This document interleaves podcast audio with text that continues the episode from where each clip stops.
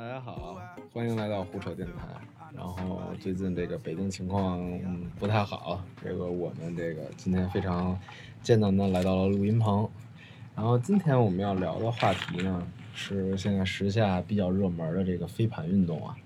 就其实去年的时候我写过这个飞盘运动，然后大家还说怎么人类开始跟狗狗抢玩具了。然后现在今年飞盘运动已经非常的流行，然后成为小红书啊，包括朋友圈里一个非常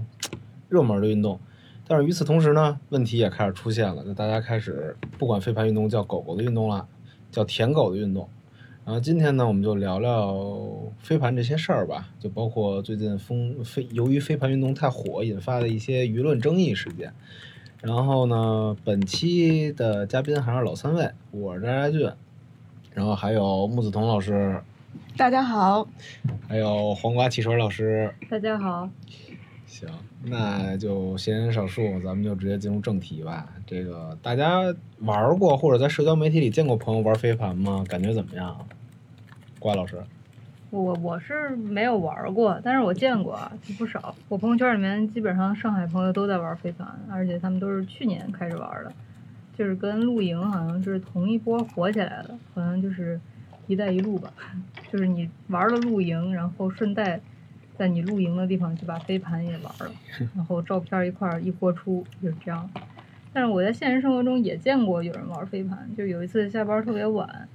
咱们公司楼下的那有一个小广场嘛，然后有人玩飞盘，然后眼瞅着那个飞盘就要朝我脑袋上旋过来了，然后我当时觉得自己要被开瓢了，怎么办呀？我在想，要不我就就是用手夺一下吧，我来接一下他那个盘吧，不然我就要被砸到了。所以说我当时就是对飞盘就没有太深刻的印象，除了自己要被炫掉。对，然后但是我现在就特别想玩，尤其是疫情居家一个月的时候，整个人特别想像疯狗一样，想像疯狗一样在草地上疯跑。就以前对飞盘没兴趣，现在已经开始看，就是买一个啥牌子的好。嗯，对。我记得小时候就是经常玩飞盘，小朋友的时候那个也没有什么规则，跟大现在大家玩那感觉就不一样，就是可能一圈人四五个，然后站站成一个圆圈，然后那个互相传这个飞盘而已。你们小时候就玩飞盘？对，太。就是小时候就有当狗的那个 冲动。对。但但就是没有现像现在这样，现在这样其实就是我我仔细我也没玩过啊，然后我去查了一下规则，嗯，张老师应该玩过，一会儿可以让他具体讲讲。没问题，没问题。啊，然后我我我说一下我看到的，就是说现在的飞盘是足球的跑位加篮球的传递，再加橄榄球的得分，也就是说就是跑着跑着这个啊，你要两分两个队，然后其中一队呢，啊不是就是。谁拿到这个飞盘，谁就站着不许动了。你只能在原地去传这个飞盘，然后这个飞盘要传到特定得分区，你才能得到分数。实际上是一个那个挺有跑动的一个运动。嗯嗯，呃，感觉跟小时候不太一样。我还以为是砸沙包，就炫着谁是谁。对，其实是有那个，就是飞盘是有三种，就是真正的玩法。一种就是像像那个瓜瓜老师刚才说的那个丢沙包。叫躲避盘，然后日本小朋友特爱玩这个，然后就是谁菜着就两队人，然后被扔到人下场，然后比谁人最后剩的多，谁谁就赢，这是正经八百的玩法啊。还有一种玩法就是飞盘高尔夫，就跟打高尔夫球一样玩飞盘，就是你扔出去，然后这个的，哦，就是得分的那种的。然后有专门的直播，就是如果你要安个苹果 TV，有时候还有那些比赛。然后还有一种就是团队飞盘，就有点像足球、篮球、橄榄球的结合。然后这三种。然后现在就是基本上市面上大家玩的比较多的可能是团队飞盘多一点，就是比较弱化，就嗯竞技性没有那么强的呃飞盘玩法。对我我是在小红书上面见到的，也是就是组队的，就是男女混打的那种。对对对。特带劲。而且那个飞盘是没有裁判的，它一旦有那个争端之后，是需需要双方就是去进行谈判。决一死战。对对对，它社交它是天然带社交性的那种。是是是。对，然后，反正我最早看小红书飞盘大概是去年还是前年？去年对对对。然后当时看的时候就觉得，哎，这玩意儿挺好玩的。主要，但是我玩的飞盘就不是说跟男男女女这么玩的，就俩俩朋友扔着玩。哎，我觉得扔着玩是我最喜欢的，对，因为我不爱社交。就跟打羽毛球似的吧？但是我觉得肯定是第一，我觉得这飞盘运动就挺有意思的，就是嗯就就想象中就觉得很有趣了。然后其次是他小红书里就是拍的照片确实挺美的吧，对，我觉得就是找到了一种推广自己的方式吧，就是嗯每个运动都要有嘛。然后飞盘找到了他自己的，我是在小红书上面就经常能刷到飞盘的笔记，我也是记得是去年的这个时候，去年夏天的时候，好像这个突然就多起来了，然后大家介绍玩法，包括也有女生介绍飞盘，嗯，怎么穿搭呀，对，就是比较多这种东西。我见过一个俱乐部发李诞他们最近也在团建，用啊有看到。对对对，嗯，是我是感觉这嗯。是个挺有氧的运动，就是我自己平时也运动，我觉得就是因为有氧是一个非常枯燥的运动，就是如果你想去有氧，可能就是走走那个椭圆机、跑跑步，就是自个儿玩儿挺无聊的，就是你要达到那个运动量，然后还要出汗，嗯，然后还想有乐趣。我觉得飞盘其实是一个不错的选择，因为它蛮有乐趣的，至少比你在那儿跑跑步机要好玩。对，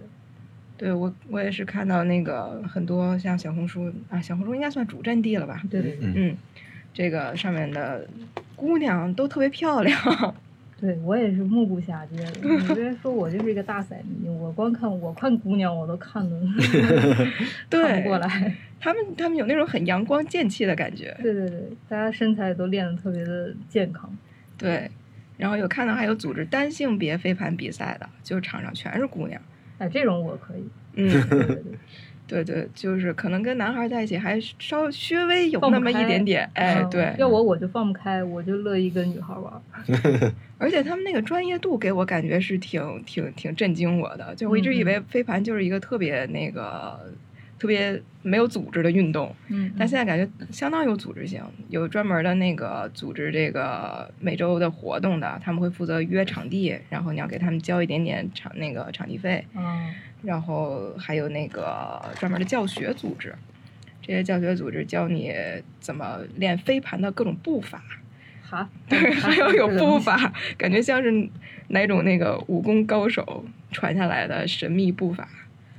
张老师是不是相当了解？呃，我其实不是特别了解，但我知道他那个飞盘的丢法有好多花式，就跟那个玩其他的球类运动一样，比如身后丢啊什么之类的那种，然后接盘，就是接飞盘的那个跳起来 跳起来接嗯这种，就是包括就是因为飞盘这个盘子嘛，嗯就是包括男孩儿女孩儿一块儿玩儿，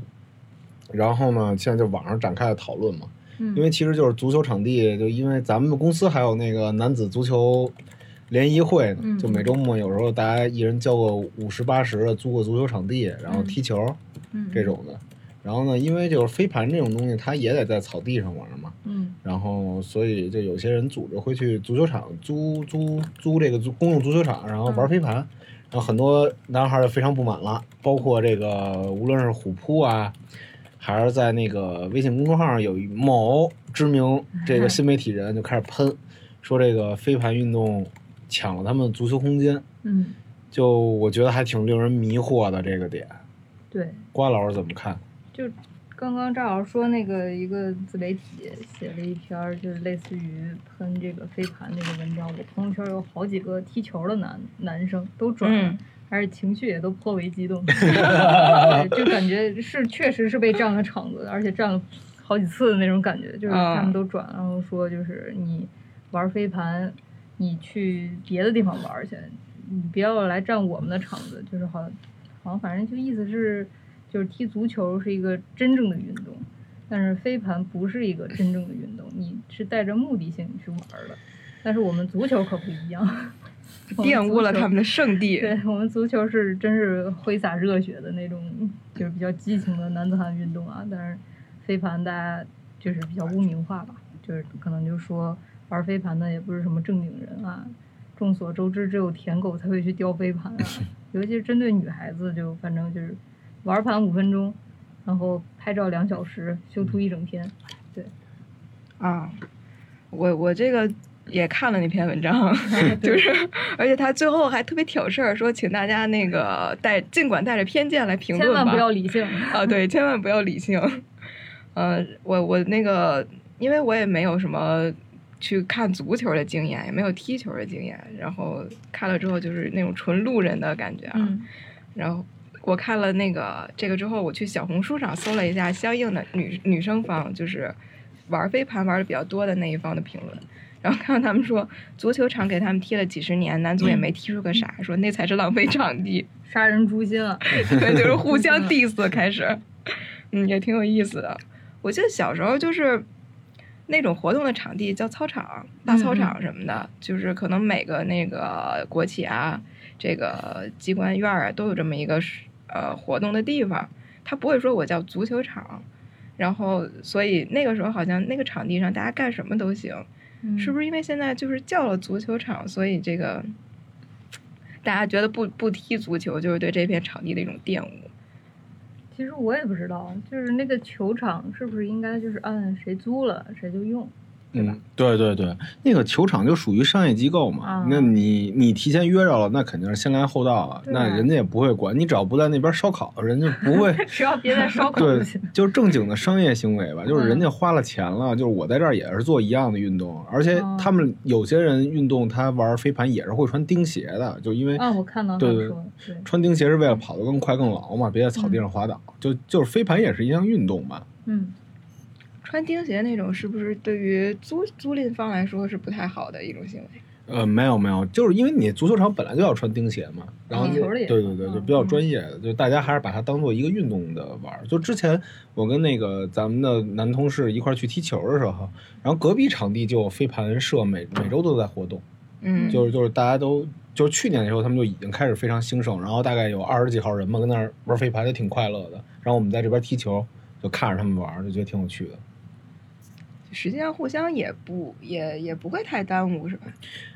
对对对，你只能说就是可能一个足球场它有八个场地，哦八个场地，有可能这个今现在玩飞盘的人多了，人家就提前约，我约了三个场，你就剩五个场，你来晚了你就去别的足球场呗。就反正我们当时也有约不到场，就比如嗯都是提前一个礼拜啊不，哦提前两三天约约约球场，都是这种。就是但是这个就预约制，我觉得很正常吧，就我不太会在乎。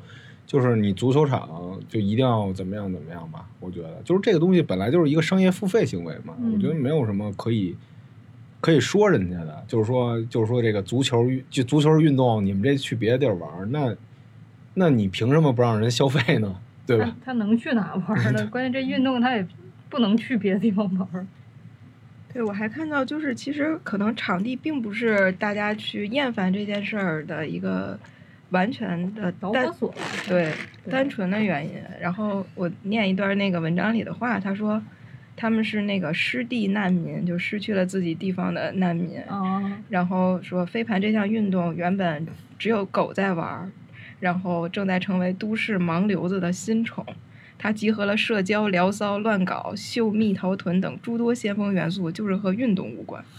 呃，这个我觉得特别偏激，因为其实飞盘运动跟滑板运动有点类似，嗯它都是那个，它这个最早是美国大学他们当时扔那个苹果派的那牌发明出来这个运动。相传啊嗯，就最最最普遍的一种流行说法，应该是四五十年代吧。然后你可能到了，就是它传入亚洲，差不多就是日本当时常青藤文化的时候，然后美国这项运动、随着这个滑板啊乱七八糟一块儿进到了日本。就当时他们管这叫什么叫 City Boy 的运动方式，就大家就是会把它玩的非常非常的普遍。嗯而中国在八十年代改开了之后，飞盘运动也传进了中国，然后好多老头儿老大爷会拿飞盘当做跟气功一样的强身健体运动，嗯就是它是一个历史非常悠久，不能说非常悠久，那肯定没有足球悠久，但它也是一个非常新的运动运动项目。就你要如果说。就这些，他剩下的这些词缀，就是所谓的聊骚啊、蜜桃臀这些，嗯它只能说是这这里头人大家都都这么穿呗，很正常，嗯对吧？但是你不能说它不是运动，我觉得这一点就他也没了解就去喷，我觉得就挺油腻的吧，我觉得。嗯，比较情绪化，对，对，嗯很明显能看出来，确实是他被占了场子，然后没踢成这场球，然后就太生气了。对感觉这这人就是那个小学，就是咱们啊，不是上学的时候，不是有男孩儿老因为篮球场打架的那种人，他就是那种人。操场上到底是女孩儿那个跳皮筋儿呢，还是男孩儿踢足球呢？但不行，吵起来了。对对对对，我觉得关键他这个就这波就是对飞盘抨击的，我觉得有两个点特别有意思。啊我觉得先聊第一个点吧，嗯就他们一种普世的观点，就啊不不普遍的观点是认为，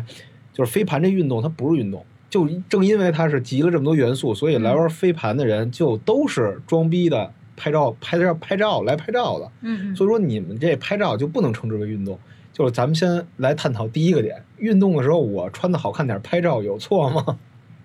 瓜老师，您认为呢？我是这么觉得，就是确实是有这样的现象，就只要你打开小红书或者说朋友圈有人玩飞盘，绝对能看到就是照照片儿，而且是挺好看的照片儿，而且是穿着 lululemon，、然后身材相当不错的照片儿，而且是在运动状态中拍的，就一个很健康、很那个欧美的那种状态啊，就是对很享受生活。但这个问题，我觉得其实就跟就是五年前、六年前、八年前，大家说去健身房的女生，就是根本不会举铁，她们就是进去拍照的。她可嗯能就运动五分钟、十分钟，然后她就开始穿着她那一身 lululemon，然后在镜子跟前开始搔首弄姿，开始摆，然后开始撅屁股，然后撅的都骨盆前倾了，也要照相，然后照一个小时之后，然后汗都没出呢，然后嗯洗个澡回家了。对，就是以前五年前就是这么说去健身房的女生的，但现在大家就是很少再会有人说女生去健身房是干这个。就运动拍照，我觉得没啥问题，我自己也拍，我身边人也拍，而且它是一个记录运动状态的一个行为，我觉得就是很正常。就是照不照相，其实跟你运动或者练的好不好完全没关系。就是根据我在健身房的观察，就是有的女孩儿也可以在健身房里面一声不吭就一顿嗯狂练，然后那肌肉练得特别漂亮。也有男生练两下，然后开始陶醉，哎，不行了，太美了，然 后开始对着镜子撸自己的袖子，看自己那个肱二头肌，然后开始照相。就所以说，运动照相和性别就没关系，男生也拍。就男生在健身房里面拍的可不比女生少啊。是对，而且漂亮，人家漂亮想拍怎么了？也没什么错啊。要我我也拍。对他拍完我看了我都开心啊，给世界创造美啊你。看，你就玩完飞盘，然后就是身上也是汗，然后就是线条也都鼓起来了，然后这嗯会儿啊拍几张照片，我觉得没啥呀，很正常。要我我也拍。对呀、那你出去旅游，你看到好看的地儿，你不也一样拍吗？对我觉得都是一个意思啊，嗯，就没有必要特别长舌。而且就是很多人说啊，飞盘就是不热血，什么你你玩完一圈还不带喘气儿的。我不信这个，我看着我都累。对我也不信。呃，说实话，就是我作为一个虽然我不是真正去参与团队飞盘那种竞技性略强一点的，就是我只是丢来丢去的，其实也是、也是有一定运动量的。你要说不流汗，那是绝对不可能的，那不可能绝对不可能。然后我觉得就是，我觉得好看跟体育本来就不相悖。嗯，就是如果你要这么说话，那个就是其实高中的时候咱们玩人人网，有好多男孩打篮球也会把照片发上去？对对对，就我觉得就是大家都有对，首先对就是发照片这件事儿，就是没有什么，就我凭什么来运动场地不能拍照呢？这我没有 违反哪条相关的法律法规，对吧？除非，而且就是我不相信，就所有人运动都不拍照吧，就是抨击的这个点。对，而且我觉得这很难忍住。对，而且就是我觉得就是自由点吧，就是这个大家有人愿意拍照，你可以就是内心觉得哦，他不运动，他这样，嗯我我觉得这样不好，你可以，但是我觉得你不应该就是污名化他，嗯就是你说就是。哎，所有人就一一竿子就情绪表达，然后这不是跟原来那种邪教运动一样吗？就感觉。嗯然后除了这个点以外，我觉得还有一个点，就是对于这个飞盘运动啊，它是把男性和女性啊也进行了这个污名化。嗯呃，先说女性吧。嗯首先是他们这个玩飞盘的女孩儿被称为了这个盘员。嗯，女字旁的圆。对对对，嗯还有一个说法呢是说这个，你看他们穿瑜伽裤嗯是过来运动的吗？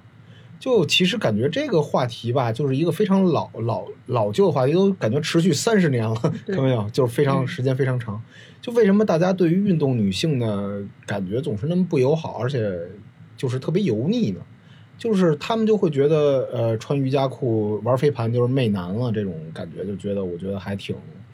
还挺大清朝的。对我我自己就有一个疑问，就是运动的时候我不穿瑜伽裤，那请问我穿啥？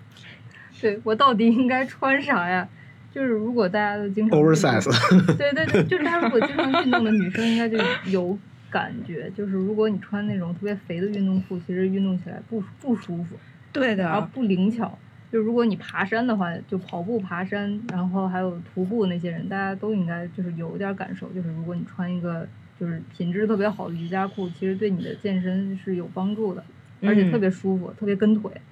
真真挺舒服。我就好奇，那如果我玩飞盘，如果我不穿瑜伽裤，我穿啥？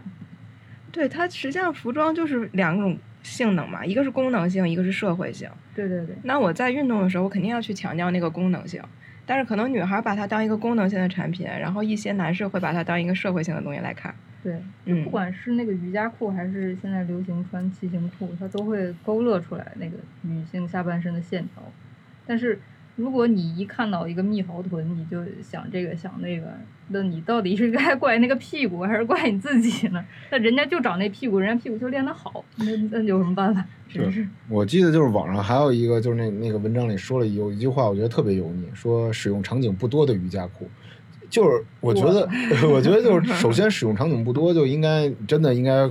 仔细观察一下生活，年轻人的生活吧。就瑜伽裤已经成为一种就基本款了，基对对本款了。然后其次，我觉得就是你不能看见勾勒出臀部，你就去想到姓氏吧，或者是嗯两性之间的那种。就人家我想穿，我自己高自己穿的开心，也是一个很重要的点。对，瑜伽裤本来就是一个穿搭，那就是我如果身材好的话，我就穿这个，能怎么的？对，难道难道只有穿布卡的女孩儿去运动才叫真正的运动女孩儿吗？我觉得这完全太扯了，就完全是一种非常非常偏激的观点。对，非要让女性就好像要去性别化，你才是一个清白的，你真是来运动的，这就有点嗯扯。好像我去运动的时候，我不能化妆，我也不能穿那种很勒身材的衣服，那我干脆把头剃了，就很扯。就昨天我刷抖音的时候，我看到一个女孩儿，看到她在跟大家分享自己玩非凡的视频，嗯而且她是真的在玩儿，她不是说是就是来照相来了，他是就我看他身上也有汗啊什么的，就挺开心的，挺快乐的。嗯，然后，但是他底下的评论就根本没有办法看，没法看，就是全都是说他就是又来一个盘圆儿，然后啊还有说就是搞破鞋去了，还有说就是你肯定是去飞盘的地方去社交，然后钓体育生的，肯定有目的。好像钓孩子去对，我觉得这太扯了，就是就是，我觉得这个“圆”字儿特别不好，就是从那个那什么圆，什么佛缘、病缘，然后再到现在这个盘缘，就是完全是一个就是有就是一个推论，而这个推论是建立在自己猥琐的思考上建立出来的东西，就觉得就觉得大家就是既没逻辑又又非常的油腻，而且就是把女性其实，在这种情况下，我觉得是是不是视为一个独立的个体，而视为一个性资源去看待。嗯，就好像一定是有目的的，就像你去了健身房，你今天是一定要去勾搭谁的，但实际上我认识身边的女孩子，健身都健得很好，肌肉很大，但是她们嗯，不会跟任何男的讲话。人家只是去健身而已嘛。对，就是这个东西其实是两性都有的需求。我也想让我的身体更健美，我想让我的身体更健康，免疫力更强。嗯，我去健身，难道这个只是男性的需求吗？好像就是运动就跟女性没有关系一样。对其实不是这样的。我记得那个刚才扎老师提到说，他看到之后就会想到那些东西，然后之前在一个比较高端的手表群里边，有看到非常奇怪的现象，就是里边的男士有的时候会在街上偷拍一些姑娘，嗯。然后那些姑娘就是普通到你认为没有任何可被观赏的点，就是她可能只是一个背影，一个女孩穿了个短裤，还不是很短的那种，是一个嗯。正常短裤，然后他就会拍下来，然后说这个姑娘一定特别好上手，然后或者是、嗯。呃，比如说吃了甜筒的姑娘，嗯然后就说哎这姑娘对，就不正经吃甜筒。啊，对。对，你就觉得很不可思议，就是人的想象力能能跳如此跳跃，对。嗯，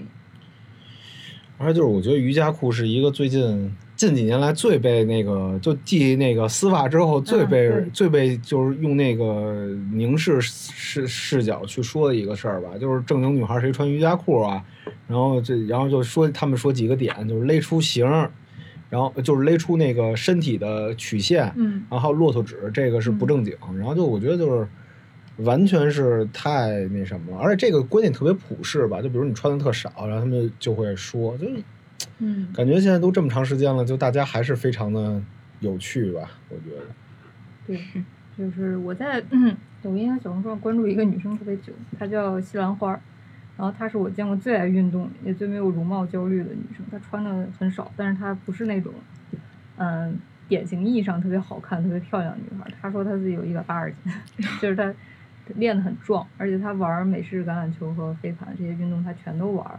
然后她就不会觉得哎我胖啊我。呃，不好看啊，怎么样？然后我就把自己裹得严严实实的。她就穿一吊带儿，然后穿瑜伽裤，就是我管你呢。嗯就是我觉得那种女的是一个比较，就是以后我们未来可以期盼，就是女性都应该这样子，就是你别管她，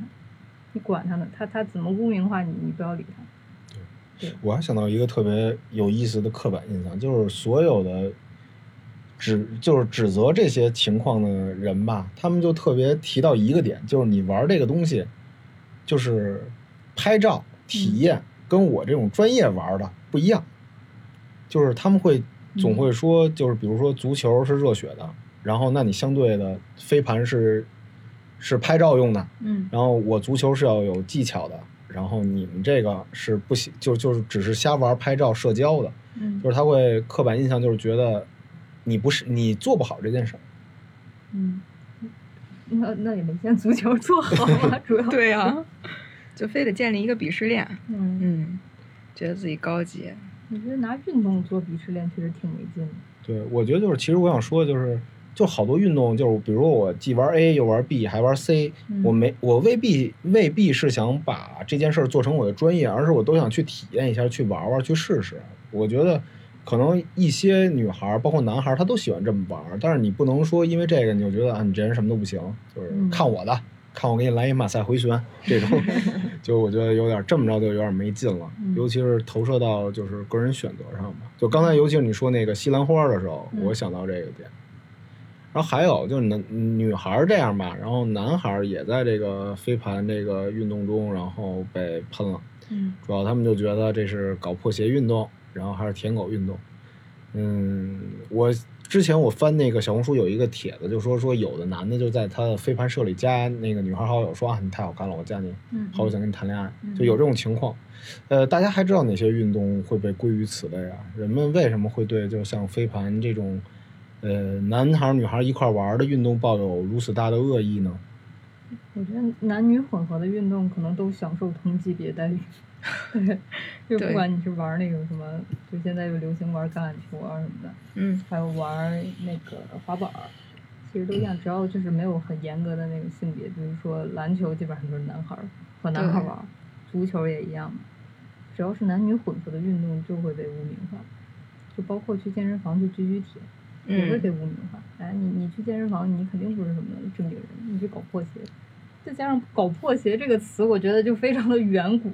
就是已经二零二二年了，竟然还会有人用“搞破鞋”这个名词。啊，对，啊特殊时期的 某对些对，嗯，感觉嗯不像这个世界还会存在的词。就而且就算是男女混合带社交性质的运动，就只要两个人都没结婚，他通过这个认识，我觉得无妨啊，就认识呗。对啊，就能怎么的？好像我们都在修道院里一样，就是你通过运动认识，总比通过软件认识强吧？总比通过更其他的方式 认识强吧？你通过运动，至少俩人都是积极的生活状态，都喜欢玩这个，没事儿吧？运动本身就是一个很好的社交场景嘛。当时那个在欧陆贵族啊，还有那个日本都很流行用网球社交嘛。啊，那个时候也，是对，溥仪好像也打网球，还有那个张学良。啊，对对对，嗯，然后天皇夫妇也是打网球认识的，他们等于就是很。网球其实也是一个比较适合男女社交的运动，它它、嗯它有距离感，嗯，男和女不会混在一起，不会贴身，对，不会贴身。嗯我觉得现在比较流行或经常被称为舔狗运动的，其实是女孩愿意去参与其中的运动，她们嗯都有比较好的一个分寸感。像飞盘，它是那个绝对不可以贴身的，嗯嗯，每个运动员之间是要有那个两个飞盘左右的距离的，嗯这就是一个很好的那个维持女孩舒适度的舒适圈的那么一个形式吧。还有那个腰旗橄榄球也是，嗯嗯，它不像那个正经橄榄球那样会有大的冲撞，嗯还有那种钓鱼的运动，路亚。嗯路亚是那个，呃，不是静止性的钓鱼，它是你你相当于你跟那个鱼搏斗，那个鱼是那个非常鱼海，对对，是非常凶猛的那种攻击性鱼种，就是嗯你要在钓它的时候，基本是它遛你，你你遛它那种状态。啊那么刺激的 运动，对，这个运动现在姑娘们也挺喜欢的，哦然后也是经常被称为那个舔狗运动的一项。嗯嗯，感觉都是女孩会愿意参与有一些分寸感的运动，可能跟早期的那些男士的臭汗与身体在一起那个碰撞的运动是不太一样的。嗯，我记得这个现在对于就是飞盘和足球男孩之间产生这个冲突，我想到了我小时候足球男孩和篮球男孩产生的冲突。也争嘛。呃，对对对，是这样。就当时就是咱们上初中、高中的时候，嗯男孩大部分都打篮球，就女孩也会比较关注打篮球了嘛。然后那你足球男孩就一般很少会有人被忽视了。对，很少有人会 care。然后那足球男孩就因为我是当时我我个儿不高嘛，然后另外我从小踢球，我喜欢踢球。嗯然后我喜欢踢球的时候呢，就是大家在足球这个圈子里的时候，就会觉得说你要今天打踢足球，然后你突然打篮球的话，这个小圈子里就会觉得你是一个 pussy，就觉得你是为了女孩关注你才去打篮球。你这个叛徒。对，就是一个叛徒。他为什么大家觉得足球比篮球更男人呢？嗯是因为足球有铲球啊，然后那些哦争抢更激烈，然后又是小场，然后那会儿初中男孩就会觉得，哦，你看打篮球那些人都是为了吸引女孩关注，就是真男人只踢足球。真男人只踢足球，然后所以就让我就是今天这个点让我特想到初中那个时候有一些极端足球主义分子这种感觉，就他们会觉得就是就还是那样吧，就会把女孩视为一种资源，嗯。然后吸吸引期待女孩关注的时候，又同时说，就像那个蔡徐坤之前，他很多女孩喜欢他，然后很多人就说，那你蔡徐坤凭什么会喜欢这么多呀？那就像那个雄狮的交配权被人抢走了一样，对，愤怒，然后就类似于娘娘腔的，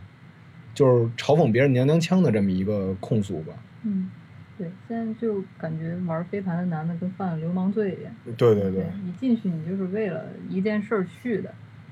那我建议把玩探探的先划成流氓罪啊，这个按这么说吧。反正就是这个事儿，让我真的想起我们当时初中的时候那个足球跟篮球的之争，就觉得挺有趣的。谁到底是原教旨主义爱运动的男人？对对对，就大家追求的那个，可能是我觉得可能是连环杀凶手那种是真真男人了吧？要照这个理论下推下去。对，然后，不过还有一个点吧，就是我感觉其实除了这次足球，因为足球场地呃而引发的这个运动空间争吵，其实也不是新鲜事儿了。嗯，大家还听说过哪些就是因为这个场地不够运动，然后吵起来、骂起来、打起来的新闻啊？那就是广场舞和篮球场永远的战争。对对对对，就是现在你去搜各种视频，还有那个篮球少年那个火力少年王一样，嗯就怎么对抗那个广场舞大妈的邪恶势力，就是把他们那个放音响驱逐啊，嗯还有各种各样的驱逐办法呀，然后大家都在底下就说：“哎呀，太痛快了，就应该这样。啊，就看漫画的时候，基本上顶级战力就是广场舞阿姨，每次都是什么啊、呃某人战胜某人，下一个人战胜下一个人，然后最后到食物链的顶端是主角，主角的最后还要有一个更厉害的人，就会是广场舞阿姨。”对，嗯，就基本上已经成一个梗了。旷日持久的战争。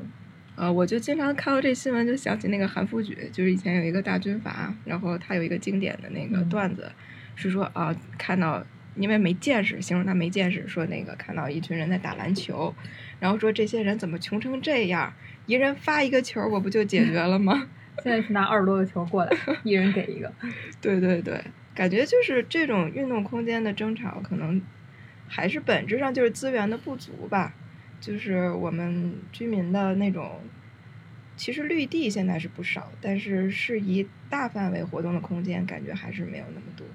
嗯，就是没地方。对，其实以滑板为例吧，其实最近中国建了挺多滑板的，但是有滑板公园之后，还有一些问题，就比如说附近居民的老大妈阿姨就会带着孩子，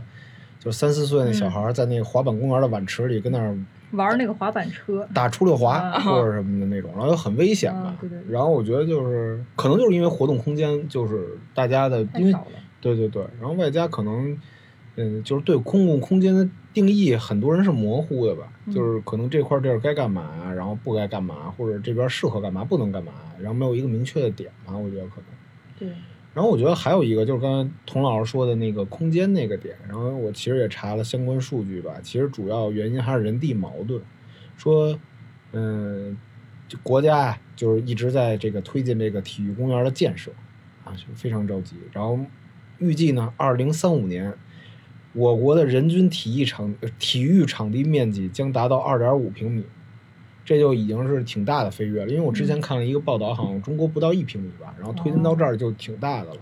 然后说，但是你即便达到了二点五平米，然后得到了倍增或者更大的增长，但是跟外国还是不够看。美国的人均体育场面积是十六平方米，日本的是十九平方米，然后中国目前只有一点五七平方米，嗯就反正差距挺大的吧。我觉得就是其实改变这种争吵的背后，可能是还是得靠政府力量来推动吧。然后北京，尤其是一线城市，地价又那么贵，对，就更没地方。比如那个你说玩飞盘，它除了跟足球场去租足球场，它真的没地方去。嗯就我们楼下广场，那个飞玩飞盘的人，那那已经是可肉眼可见比较空旷的一个地儿了。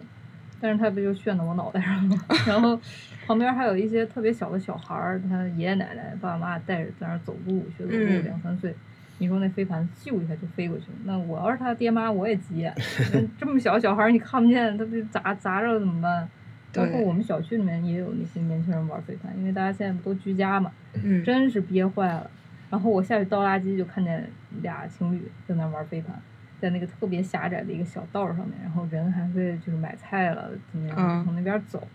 你看看这是玩飞盘的地方吗？这砸沙包都有点局促啊，就是还在那玩飞盘，那那随时就炫出去了。所以说确实没有地方，你让他嗯去别的地方也没地儿。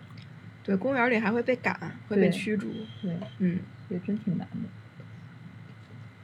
的。哎，反正就是希望大家别再因为这种就是客观条件在这样吧。而且公共空间可能你这个本来人就是商业机构，你谁先租着，你要想不被影响，你们就抓紧点儿提前租呗。抢吧。对对对，抢呗，